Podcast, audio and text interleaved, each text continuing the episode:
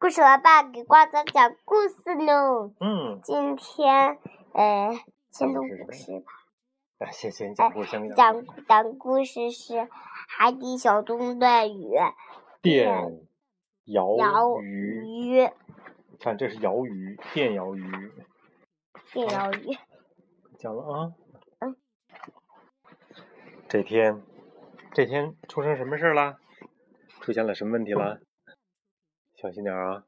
章鱼宝带着海底小纵队前往另一片海域。巴克队长命令达西西全速前进。原来他们今天要去见突突兔的好朋友桑迪。要见桑迪了，你一定很激动。皮皮皮医生对突突兔说道：“当然了，皮医生。”突突兔说着走向控制台，按下几个按钮，屏幕上出现了桑迪。和突突兔的合影。海龟桑迪是我最好的朋友之一，见一面很难得呢。桑迪一般每年的这个时候都会路过这片海域。突突兔说：“那我们能经过这儿太幸运了。桑迪应该就在峡谷的另一边。”巴克队长走上前来说道：“真希望我们能够来得及看到他。”突突兔充满了期待。我们会快到你，我们会快到。你都来不及说拔呀拔呀拔萝卜，巴克队长学着突突突的样子说道。大家听后纷纷笑了起来。正在这个时候，章鱼堡突然开始剧烈的摇晃，舱内的灯光也闪个不停。队长，章鱼堡似乎受到了撞击，正在失去电力供应，我已经控制不了了。达西西汇报了这一情况，出问题了。巴克队长命令达西西启动章鱼堡的手动驾驶模式，可是巴克队长脚下的升降台升到一半就没电了。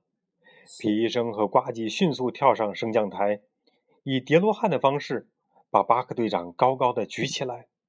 巴克队长终于能够握住方向盘了。正在快速行驶的章鱼堡突然断电，由于惯性，仍然前进的很快。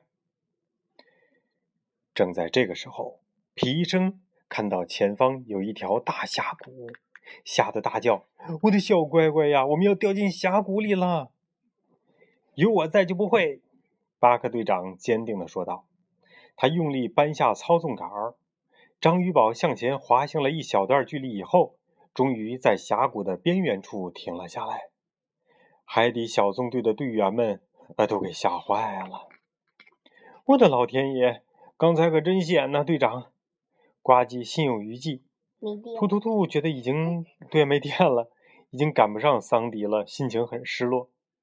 巴克队长安慰突突突：“他别灰心，他想启动章鱼警报，可是章鱼堡已经断电了，启动不了了。”巴克队长稍作沉思，看到一旁的小萝卜和植物鱼们，突然想到了什么，对小萝卜说：“小萝卜说。”启动章鱼警报，植物鱼版本啊？怎么还有这个种版本哈？对呀。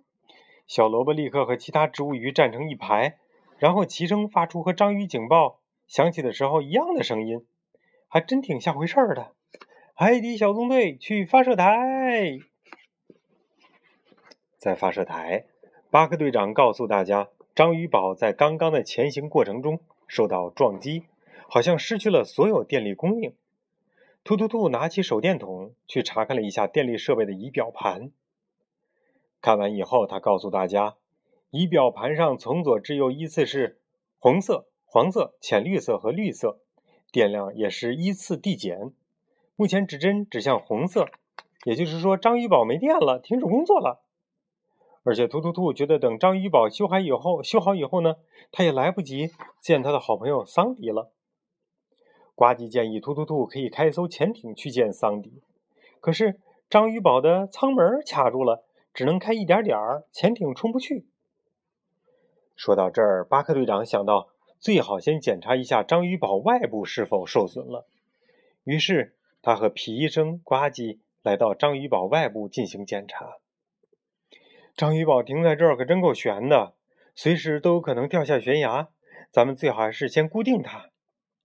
巴克队长检查了一番以后说：“他们三人用结实的绳索把章鱼堡和一块凸起的礁石绑在一起，希望能撑一段时间。呱唧继续检查章鱼堡的外部，不知道突然碰到什么，他被一股电流击中了，疼得大叫起来：“啊，这什么玩意儿？”这个时候，有一个声音突然响起来：“啊，踩到我的尾巴了！”一条身形扁平的鱼突然从呱唧脚下游了上来，生气的叫道：“哼！先是有个橙色的东西从天上掉下来，然后你们又在我身上踩来踩去。”我都快气疯了！巴克队长连忙走上前去解释原委。这条鱼对海底海底小纵队的遭遇表示同情，并且说自己嗯很容易急躁，一急躁就放电。原来啊，这是一条电鳐鱼，它的体内有个特殊的结构，可以放电。呃，你们可以叫我闪电。刚刚电你一下只是一个警告而已，其实我能发出更大的电量呢。闪电接着说道。听到这里，巴克队长心里有了主意。他请闪电来到章鱼堡的发射台，并且用一根电线将它和电力设备连起来，让闪电来展示如何发出巨大的电量。准备好了吗？巴克队长问道。好啦，闪电信心十足地回答说。巴克队长提醒所有人后退，小心触电。电鳐鱼闪电开始发电了，但是。它发出的电流太短暂，闪电有点沮丧。我猜我只能在受到惊吓的时候放出电来，或者是，嗯，在吃饭的时候。不行，刚说到这儿，植物鱼们就端着鱼饼干走了进来。可是他们被电线给绊倒了，鱼饼干都掉进了水里。闪电看到以后，立刻游了过去。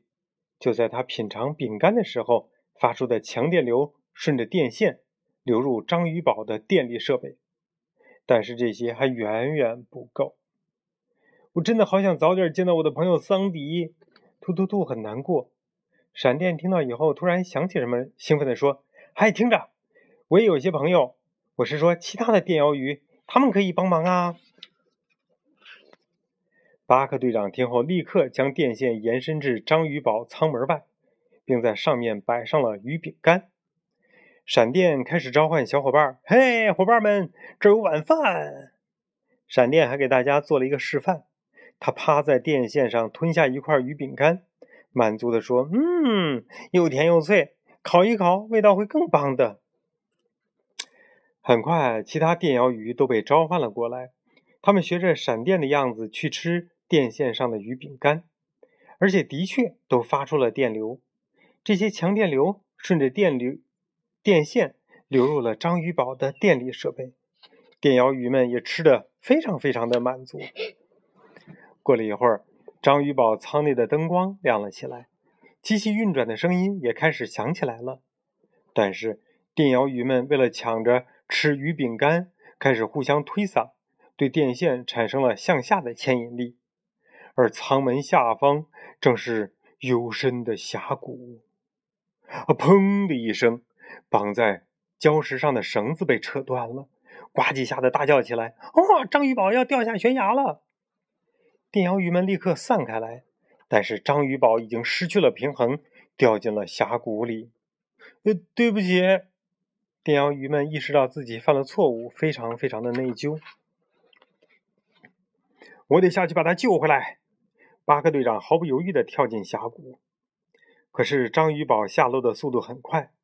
正在这时，一个熟悉的声音传来：“看来你需要搭个顺风车啦！”原来是桑迪。巴克队长非常的惊喜，他立刻爬到桑迪的背上，由桑迪带着，快速俯冲下去。桑迪把巴克队长送到章鱼堡舱门的地方，队长一跃而上，跳进了章鱼堡，然后以最快的速度奔向基地总部。这个时候，章鱼堡就快要触底了。已经来不及启动引擎了，巴克队长只好开启手动驾驶模式，带着章鱼堡缓慢的上升。最后，章鱼堡离开了大峡谷，平稳的落在一块平坦的空地上。巴克队长说：“队员们，我们的章鱼堡终于恢复使用了，别摇手。”海底小纵队和电鳐们兴奋地欢呼起来了。见到你真高兴，突突突！这时桑迪也游了上来，看到了久违的好友。啊，我也是桑迪。突突突和桑迪开心的击掌。原来桑迪在峡谷的另一边听到了撞击声，所以就游了过来看一看，刚好就赶上了。他非常感谢大家，还这么大老远来看望他。好，电鳐鱼呢，休息的时候非常非常的懒，在沙里躺着是他最喜欢的事情。它们就像大电池，放电充电。真自在！他们一旦找到好吃的东西，就要放电，滋，烤一下，电出来才能更美味呀！切，太搞笑！好了，嗯，今天故事讲完了，该睡觉了。